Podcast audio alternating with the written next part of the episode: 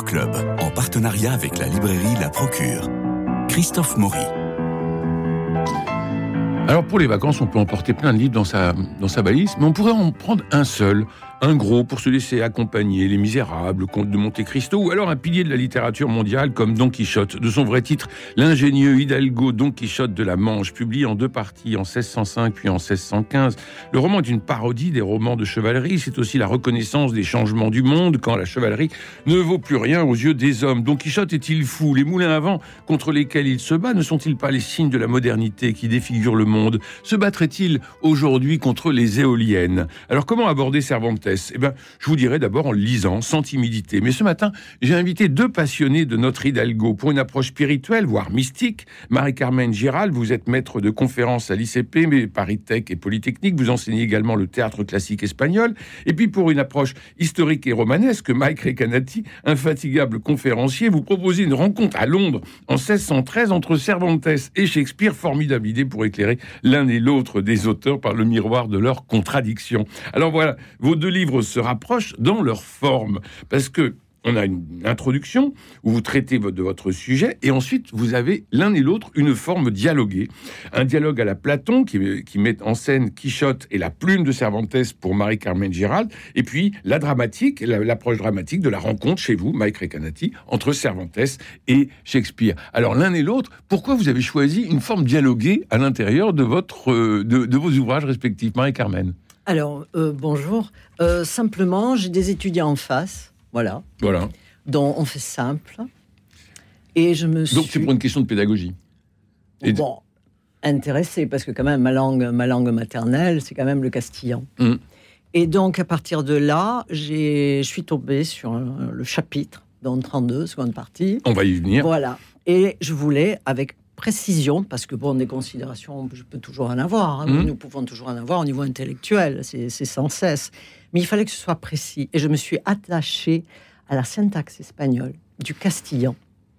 Voilà. Mais la forme dialoguée. reviendrai. La, la, forme dialoguée, parce que je suis une femme de théâtre, et que c'était euh, à partir, si vous voulez, je l'ai justifié, parce qu'il fallait justifier le fait de ressusciter cette plume cette plume qui est la dernière, qui a la parole de Cervantes, c'est l'esprit. C'est l'esprit universel qui nous est donné en héritage. Donc à partir de là, il fallait euh, que ce soit justifié, parce que Cervantes accroche cette plume pour des siècles. Et donc il fallait que je le justifie pour des siècles et des siècles. Mike euh, Recanati, pourquoi cette forme dialoguée dans votre... Je ne pouvais pas faire autrement. Il s'agit d'une rencontre entre ces deux grands, ces deux génies de la littérature. Euh, alors, il y avait déjà un, écrivain, il y avait Anthony Burgess qui avait écrit une, rencontre entre dans une nouvelle. Hein, Anthony Burgess, c'est l'auteur de, d'Orange Mécanique. Il a écrit des petites nouvelles. Il a écrit une petite nouvelle sur une rencontre qui aurait lieu en Espagne. Euh, Shakespeare serait venu euh, à Valladolid pour signer la, enfin, avec l'ambassadeur pour signer la paix entre l'Espagne et, Et, l'Angleterre. Et donc, il a fait une petite nouvelle, et dans cette nouvelle, il n'y a, pas, il a pas de dialogue, il y a une rencontre, mais en dialogue. Alors, d'abord, les dates qu'il a, et ce qu'il a cité n'étaient pas possibles, parce que à l'époque, euh, Shakespeare n'aurait pas pu se rendre en, Espagne. Donc, j'ai d'abord fait une étude assez détaillée pour prouver que à cette date précise que je cite, ils, pouvaient être tous les deux à Londres. Et comme ils se rencontrent, eh ben c'est naturel de, faire un dialogue. Oui. Alors, Marie-Carmen, vous commencez l'ouvrage euh, euh, par citer le texte de Cervantes, euh, et j'aimerais lire tout de suite, pour que tout le monde comprenne, ce qu'il y a juste avant le texte. Absolument, absolument. oui, oui. Parce que c'est fondamental, pour, fondamental. pour revenir à la doxologie, oui, effectivement. Se tournant vers Don Quichotte, il lui dit Et vous, pauvre cruche, qui vous a mis dans la cervelle que vous êtes chevalier errant et que vous avez vaincu des géants et attrapé des malandrins, allez à la bonne heure. Il est temps qu'on vous dise rentrez chez vous, occupez-vous de vos enfants si vous en avez, prenez soin de vos biens et arrêtez de courir le monde, d'engouler le vent et de faire se gosser tous ceux qui vous connaissent et ne vous connaissent pas. Mais où diable avez-vous vu qu'il y eut jamais ou qu'il y ait à présent des chevaliers errants? Où y a-t-il donc des géants en Espagne ou des malandrins dans la Manche et des dulcinés enchantés, les quantités de sottises que l'on raconte sur vous? Don Quichotte resta tout du long fort attentif aux propos de cet homme vénérable. Puis, voyant qu'il se taisait, sans égard pour le duc ni pour la duchesse, l'air courroucé et le visage bouleversé, il se leva et dit Non. Sa réponse mérite à soi seul un chapitre. Et on passe au chapitre 32 que vous appelez, que, que vous, appelez vous, euh, le sponsus. Pourquoi? Voilà, parce que sponsus, la réponse. Cette réponse que donne Quichotte, disons à ces gens de robe, dont un, un homme d'église. Mhm. Et, et là, tout est, tout est le, le fondement. À savoir que cette insulte, outre les psaumes... Donc on est au chapitre 32 de la deuxième partie. hein. Voilà, voilà, où j'ai vu le testament spirituel de, euh, de Cervantes. Alors, euh, est-ce que Cervantes prend Quichotte effectivement comme une chaire d'enseignement à travers sa parole, d'enseignement, effectivement, cette chaire euh, de, de, de Quichotte? Probablement. Et pour ça, je m'appuie euh, plus que sur les chevaliers dans cette résurrection de la plume euh, par Quichotte. euh, je pense que le lien est à faire sur l'agonie du christianisme, tout simplement. Hein, et ça, c'est Miguel d'Unamuno. Quand Miguel d'Unamuno parle effectivement qu'il expose son agonie au lecteur, sa lutte pour le christianisme, l'agonie du christianisme en lui, sa mort et sa résurrection à chaque moment de sa vie intime, c'est Quichotte. Et euh, voilà le dialogue. Voilà pourquoi on la, la plume est ressuscitée par, pour, par Quichotte Mais nous, pour dire effectivement Mais- oui dans, votre, dans votre lecture de, de, de cette réponse... euh, du sponsus de la responsabilité corps et âme. Voilà. Euh, nous entrons dans une dimension religieuse. Je, Ouais, vous- je absolument. vous cite, Miguel ne parle pas de Dieu, mais dit Dieu en anamorphose par la foi contenue Voilà. en grâce dans la figure de Quichotte. Oui, c'était un cours que j'avais fait à Sciences Po. Et ben voilà, c'est sa chair. La chair de Quichotte devient la chair de l'enseignement de cette parole. Alors vous allez très loin quand, quand Quichotte affirme que le desponsus est une parole en pratique défiant le simple auditeur. Voilà la parole de foi, parole consacrée, connue, formée au ventre maternel de la prédestination par ce plus grand que moi en moi. Oui. Et c'est là que je reviens, si vous voulez, euh, à ce qui m'est apparu évident. Et c'est là, c'est l'art dramatique, la comédienne euh, en moi qui, qui a été intéressée par cette, euh, cette option. Quand j'ai lu Quichotte, je me suis aperçu, et notamment euh, tout ce chapitre, était commencé par relever. Alors que toutes les traductions me parlent d'une histoire qui peut-être ne me concerne pas, qui peut-être m'ennuie. Mais est-ce que, mais est-ce que Mais vous n'êtes pas se en train, relever, c'est le passif théologique. est-ce que vous êtes pas en Cette train force de, au-delà qui fait que, qui ici n'a pas été insulté, mis à terre, et pourtant, par miracle, il s'est relevé. Ma- C'est cette force au-delà. Marie-Carmen Oui. Marie-Carmen Giral, est-ce que vous n'êtes pas en train d'idéaliser quand vous faites dire à Plume, je vous cite, si je pousse un peu, tu pourrais aller jusqu'à dire Ouais. que Miguel est le créateur, Dieu le Père, toi Quichotte, sa créature filiale, et moi Plume, le Saint-Esprit. Oui, ben, C'est gonflé, non? Oui, mais c'est pour ça que je, je dis à un moment donné, oui, euh, tu l'as fait, tu l'as fait, tu l'as fait, oui, tu as osé le faire. Et c'est Paul. Voilà, hein, c'est tout Paul. Alors, et il- on revient à la plume Paul. Hein. Et oui, tu as osé le faire, l'auteur, etc. La forme trine, hein, cette, euh, ce, ce uni-ego, et vous voyez, et, et le tout est en moi. Alors de même que dans Don Quichotte, à un moment, quand il s'agit de, de brûler les livres du chevalier, euh, le curé, le prêtre qui est là avec le barbier, euh, prend les livres et les jette euh, dans la cour. Et à un moment donné, il, il pose la question du livre de Cervantes en disant qu'est-ce qu'on fait du livre de Cervantes? Oh, il n'a pas encore écrit la seconde partie. On attend qu'il écrive la seconde partie. On verra si on le brûle ou pas. Et de même que Cervantes cite Cervantes comme, comme un effet de miroir, on va avoir C'est par toujours cet effet de miroir. on va avoir par deux fois. euh, C'est tout Velasquez, c'est toute cette époque-là, le Grand votre- Théâtre du Monde, Votre ironie, votre ironie avec deux allusions à vous-même quand Quichotte dit Nous allons demander à Marie-Carmen de nous unir pour les siècles des siècles dans le sein des saints. Et auparavant, il y a Quichotte qui, elle, plume en disant Là, tu es perché, comme disent de Marie-Carmen ses étudiants. C'est un clin d'œil dans la mesure où je l'ai dédicacé aux étudiants. vous vous sentez perché? Non, non, mais parfois ils me disent Oula, madame, vous êtes perché. Ceci dit, m'ont dit On vous entend et on vous voit quand on lit ce, ce dialogue. Alors, en tout cas, votre approche dialoguée est truffée de références bibliques, notamment à Saint Paul, comme on le lit sur les notes en fin de volume, ce qui pousse à relire. Une fois qu'on a lu votre livre, on, euh, on le relit cette fois-ci avec toutes les notes en tête euh, et euh, en, en balisant le texte de ses références. Alors, considère Quichotte que ton créateur, homme de théâtre, homme de théâtre, Voilà, c'est ça c'est fondamental. Fondamental. N'oublie que Cervantes est un homme dramatique, de l'art dramatique. Déjà, il démarre avec son quissier, là, qui est un subjonctif imparfait, impossible à traduire. Et c'est toute la dimension de la grammaire castillane due au latin. Et c'est bien l'homme de théâtre qui débarque à Londres en 1613. Alors Mike Recanati, votre narrateur, s'appelle euh, Thomas Shelton, qui fut le traducteur en langue anglaise de Don Quichotte euh, de Cervantes. C'est lui qui emmène Cervantes chez Shakespeare. Tout à fait. Alors, comment ça s'est passé? Alors, dans la première partie du, de, l'ouvrage, j'explique euh, le, pourquoi et le comment. Pourquoi Cervantes se trouve en Espagne et en, Angleterre, pardon il, va donc avec euh, l'ambassadeur d'Espagne en 1613 resigner une paix entre l'Angleterre et l'Espagne. Et à ce moment-là, c'est évident que à Londres, on vient de publier le premier tome de Cervantes en anglais, qui a été traduit donc par Thomas Shelton, et c'est un immense succès. À la limite, c'est un plus grand succès en Angleterre qu'en Espagne. Cervantes est hmm. plus reconnu en Angleterre qu'en Espagne. Il le sera dans toute l'histoire. Alors on croit que tout réunit deux monstres sacrés de la littérature. Cervantes a 65 ans, Shakespeare a 49 ans. Il ne lui reste aux deux, il ne leur reste que trois ans à vivre. Et il se sent, euh, Shakespeare, à la fin de sa vie créatrice, il dit avoir fait son temps et n'aspire qu'à rentrer euh, chez lui, à Stratford, pour gérer ses affaires et vivre en famille. Alors que Cervantes déclare avoir encore tellement de choses à raconter, hein, je vous cite. C'est exact. Et finalement, le dramaturge est un commerçant qui n'a plus besoin d'écrire pour vivre, et le romancier est un artisan qui ne se lève que pour écrire. Cervantes s'étrangle. En fait, tu es un marchand de lettres, tu n'écris que pour t'enrichir. Et voilà le premier conflit entre les deux, c'est qu'on a l'idéaliste Cervantes qui a aussi idéalisé Shakespeare, et puis Shakespeare, bah, il a fait son boulot, il a 49 ans, euh, il a fait le tour de la question, il est riche et on n'en parle plus.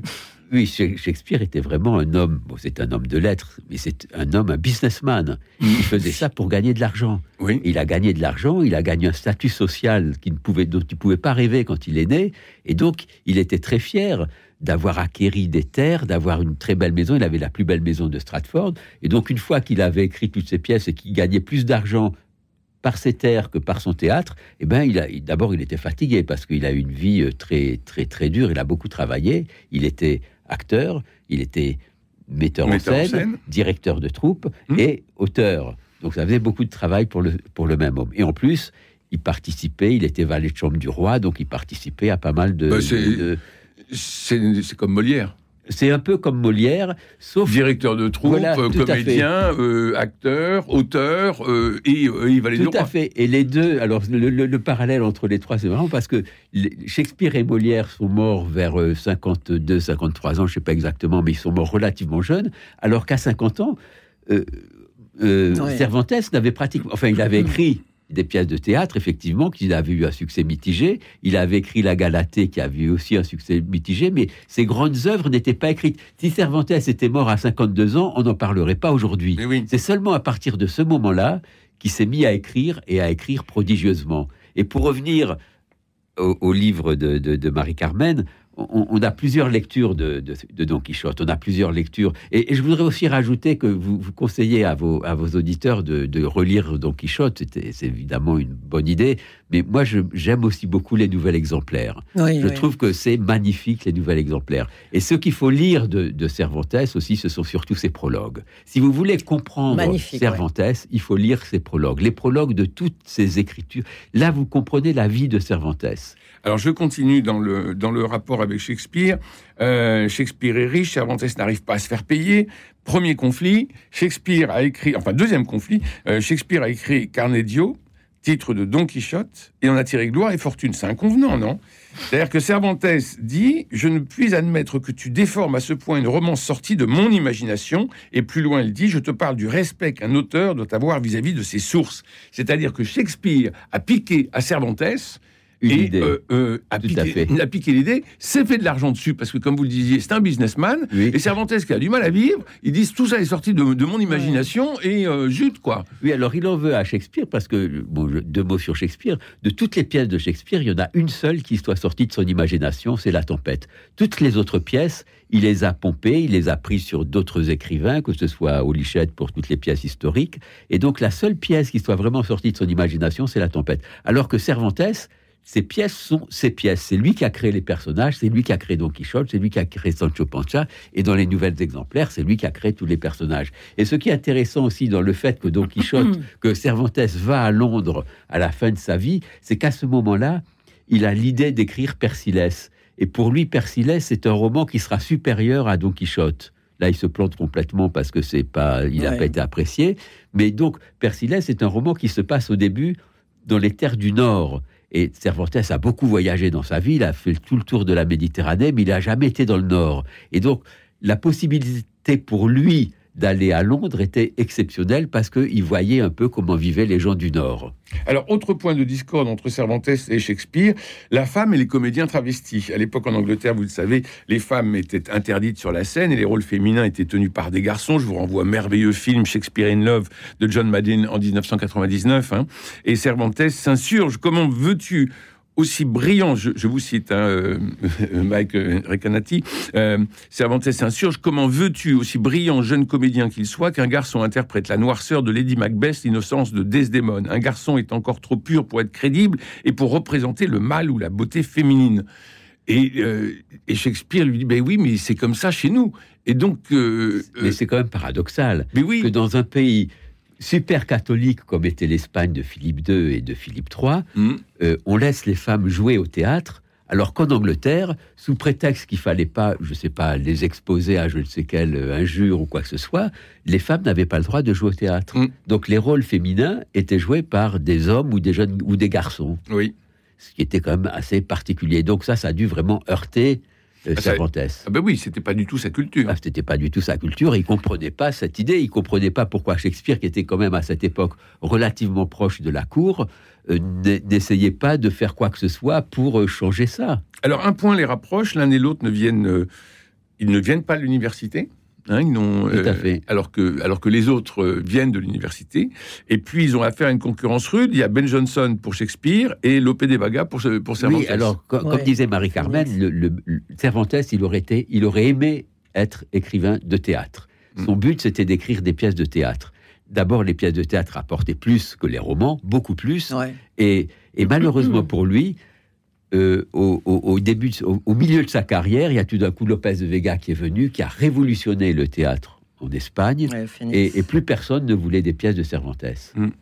Et donc, à partir de ce moment-là, il s'est tourné vers le roman parce qu'il fallait c'est qu'il vive. Mais toujours en gardant la parole, cette parole du dessin peignard. Et quand vous dites les prologues, le, le prologue Ouais. est magnifique. Ah parce oui. qu'on voit le dépouillement de cet homme. Il se dépouille, il n'y a plus rien. Et c'est c'est- cette intimité que je viens de lire de Unamuno, cette lutte. Oui. Mais on peut retrouver chez quand même euh, euh, Shakespeare cette lutte qu'il a euh, pour défendre le christianisme. Hein, quand même, Oui, le alors, catholicisme, alors j'ai pas trop voulu, j'ai pas trop Oui, voulu voilà, aborder c'est le- autre chose, les- oui, les- c'est les- chaque les chose, problèmes de ouais. religion entre Shakespeare ouais, et Cervantes parce que c'est compliqué. On dit que Shakespeare, le père de Shakespeare, était resté catholique. Oui. Ouais, ouais, et Angleterre, c'était Shakespeare, on peut dangereux. voir, Et, et Cervantes aussi, il y a des gens qui disent qu'il est d'origine juive, mais, mais on n'a Mais aucune preuve. Et même s'il était d'origine, tout, tout- tout tout le monde était d'origine juive, euh, a du sang juif dans les, dans- parce que alors ce qui est intéressant aussi, c'est- voir l'attitude de Cervantes vis-à-vis des morts, parce Mm. qu'au moment où, où, où- où Shakespeare, où Cervantes va en Angleterre, euh, les morts ont été chassés d'Espagne, tout comme les Juifs un siècle avant. Les morts Et- M-A-U-R-E-S. Les morts MAURES. et l'Angleterre avait accueilli pas mal de morts qui venaient se réfugier en Angleterre. Au tel point que euh, la reine Élisabeth Ier avait dû faire un, décret pour essayer d'éviter cet afflux d'émigrés, déjà en 1600. Alors, les deux hommes, euh, Cervantes et Shakespeare, euh, vont se séparer à la fin de votre, livre, Mike Recanati. Et Cervantes veut retrouver le soleil de l'Espagne pour écrire ses nouvelles. Et ils ignorent et l'un et l'autre que trois ans plus tard, ils vont mourir quasiment le même jour. Alors justement, c'est ça qui est très marrant, c'est ça qui aussi qui les, qui les rapproche, c'est qu'ils sont morts à la même date, Oui. mais pas le même jour. Et c'est ça qui est très intéressant, ouais. c'est l'histoire de calendrier, du Ouais. calendrier grégorien de 1582, qui a été euh, pris par les, les pays catholiques relativement tôt. Et évidemment, les Anglais, comme d'habitude, c'était les derniers à adopter ce calendrier. Il y a une phrase magnifique de, de Kepler qui, qui dit euh, Les Anglais préfèrent être en désaccord avec le soleil qu'en accord avec le pape. Donc, ils sont morts tous les deux le 23, soi-disant le 23 avril, Avril, 1916. oui. Mais Shakespeare n'est pas mort le même jour. Ouais, c'est évident. ouais. Vous disiez, Marie-Carmen, tout à l'heure que derrière Don Quichotte, c'est toute la question de la religion qui est posée. C'est-à-dire que le rêve de chevalerie, ce serait la religion d'antan? Absolument, c'est cette lutte. C'est à chaque instant. On revient à Miguel Unamuno, l'agonie du christianisme. C'est ce que l'on vit aujourd'hui aussi. Oui. Et donc aujourd'hui, peut-être qu'on le ressuscite. Et alors pourquoi Cet instant, cet instant, vous voyez, de se relever. Et alors, je pour- reviens à ce participe. Oui, oui, oui. Euh, qui est plus qu'un participe passé, c'est un passif théologique, c'est une œuvre hein, indépendante d'eux. Et chaque chapitre, c'est ça. C'est-à-dire que relever, euh, Cervantes vous parle, me parle, oui. Que toutes les traductions me racontent une histoire qui ne me concerne pas, peut-être. Vous voyez, je veux dire, au-delà que Cervantes, par le biais de Quichotte, réunit les trois monothéismes et que l'on retrouve dans la grammaire espagnole, qui est magnifique. On retient Et vous le parlez- latin. et vous le parlez dans sujet votre est au livre- service du verbe qui est le premier. Et vous parlez dans votre livre justement du repas. De, Et le repas, voilà, pour rejoindre Mike. Euh, pour euh, le repas, c'est un clin d'œil euh, parce que c'est ouvert. hein, le vendredi, on mange, etc. En plus, euh, il mélange les journées. C'est-à-dire la première page, si vous le prenez trado, vous n'avez pas les codes, c'est ça le problème. Vous j'ai dites, tous les moi, interdits. Moi, j'en ai rien à faire, absolument. Tous les de- interdits de sont à table, hein. Que ce que mange Quichotte. Mais oui, mais le clin d'œil, c'est que Quichotte, il mange de tout. Et tout commence par euh, bah oui, cette messe de communauté où nous mangeons tous à la même table. Mm. Voilà. Et, et lui mange, c'est cette grammaire mange qui du est cochon, intéressante. du, du- Et cette grammaire de la syntaxe latine qui accompagne effectivement cette grammaire chrétienne. Oui, mais au-delà de la Ou grammaire. du moins du monothéisme. ouais. Et, mais euh, au-delà de la grammaire, j'ai l'impression que le, le, la, la volonté, Il mange de, des lentilles alors que le plat des lentilles était juif. Il faudrait pas. Oui, oui, oui, oui. la volonté de, de Cervantes, c'est c'est d'essayer de, de montrer que la religion s'écroule complètement.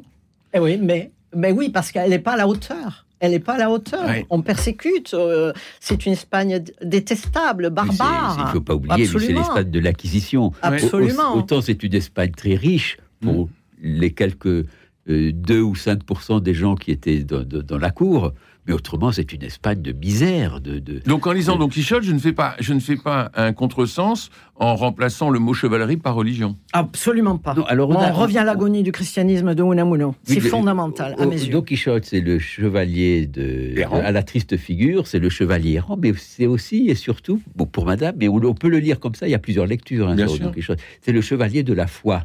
Mhm. Oui, il y a- oui, on a parlé surtout de, oui, de, de l'humanisme de Cervantes, effectivement, de Mm. cet humanisme de Mais, Cervantes mais dans- euh, quand, quand on voit la, la- oui, ce qui a- tout ce qui arrive à Cervantes et la vie de, de, Ouais. de, de- de- de Don Quichotte, ils, ont un peu de vie, enfin surtout Don Quichotte, il a un peu de vie christique, c'est-à-dire qu'il veut défendre le faible et, et, Et cette et- mort, l'esprit, il donne l'esprit universel. voilà, cette un peu- mort est magnifique. Oui, et- mais c'est un peu une vie qu'on peut mettre en parallèle avec la Je vie le du cite. Christ. Je le cite, mes intentions s'acheminent toujours à une bonne fin, faire du bien Voilà, à tous et ne faire ouais. de mal à Ah personne. ben voilà. Voilà. Et si vous permettez, si vous permettez, je finis.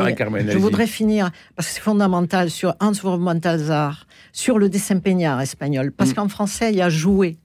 Oui, voyez. Bon, là, c'est toute l'incarnation de l'art dramatique de la parole, mais en ce moment, le désempeñar, qui est se, se déprendre de soi, hein, ce je suis, il faut pas oublier oui. que c'est aussi le verbe suivre, il ne faut pas oublier. Et, euh, et je finirai là-dessus. On ne peut se demander, on peut se demander si le comédien n'offre pas à la grâce des prises ou des brèches tout à fait singulières, s'il n'y a pas dans sa condition quelque chose qui peut attirer en quelque manière la faveur de Dieu. Il y a une parole dans l'écriture qui peut s'appliquer aux comédiens, si j'ose dire une seconde puissance. Vous n'êtes pas à vous-même. Il ne se trouvera qu'à la condition de se perdre. Voilà, je m'en arrêterai là. Donc, C'est tout Cervantes dans l'art dramatique, par la parole et sa réponse. donc on peut vraiment emporter et n'emporter que Don Quichotte Ah oui, sur la plage, oui, ou en vacances. sur oui, la oui. plage en vacances parce qu'il y a énormément de lectures et on peut Tout le monde rêver tout le monde s'y retrouvera. et tout le monde s'y retrouvera Oui, absolument à quel que le soit génie. euh, quel que soit le génie. C'est le génie. Et bah, c'est le génie, c'est l'humanisme, et c'est cette force de la littérature Ingenium. qui permet de rassembler tout le monde finalement. Ingenium, absolument. C'est parce parce que on, on a beau avoir plein de lectures différentes, on, on est tous d'accord. absolument. Tout à fait. Et- Bah, chacun est d'accord parce que chacun y voit sa lecture. Mais oui, mais c'est la force de Ah c'est oui, c'est la force de, euh, de Cervantes, tout à c'est la fait. force de Soyons, Cervantes et soyons des, des Quichottes. et des chefs-d'œuvre. Oui. Pourquoi soyons des Quichottes? Suivons ce ambi, ce bi-en, bien, toujours en relation, qui est le sponsus. le sponsor, le chapitre 32 de la deuxième, partie. aussi, madame. Et, j'espère qu'il n'y aura pas un, auteur inconnu qui viendra le, publier avant vous, si vous voyez ce que je veux dire. Voilà, merci Marie-Carmen Giral pour Don Quichotte, pour les siècles des siècles ou le pas du juste, publié chez les acteurs du savoir. Et vous, Mike Recanati, pour Cervantes Shakespeare, la rencontre publiée au Lys Bleu. Et puis naturellement, laissons-nous accompagner par Don Quichotte de la Manche, que Gallimard a eu la bonne idée de publier en un seul volume de la Pléiade, avec un appareil critique des plus minces, ce qui rend le volume léger et agréable à trimballer partout. Alors merci Paul Monconduit pour la réalisation, François Dieudonné pour l'organisation des studios, Philippe Malpeuch pour les génériques, Louis-Marie Picard et Camille Meyer pour le partage sur les réseaux, sur YouTube si vous voulez nous voir, ou sur l'application Radio Notre-Dame pour nous garder dans votre poche et partager avec les copains. Demain, c'est mercredi, nous irons au cinéma pour voir le nouveau film de Nanni Moretti et évidemment Indiana Jones, c'est le cadran de la destinée. Ça va être formidable. Allez, bonne journée, prenez soin de vous et des autres. Je vous embrasse.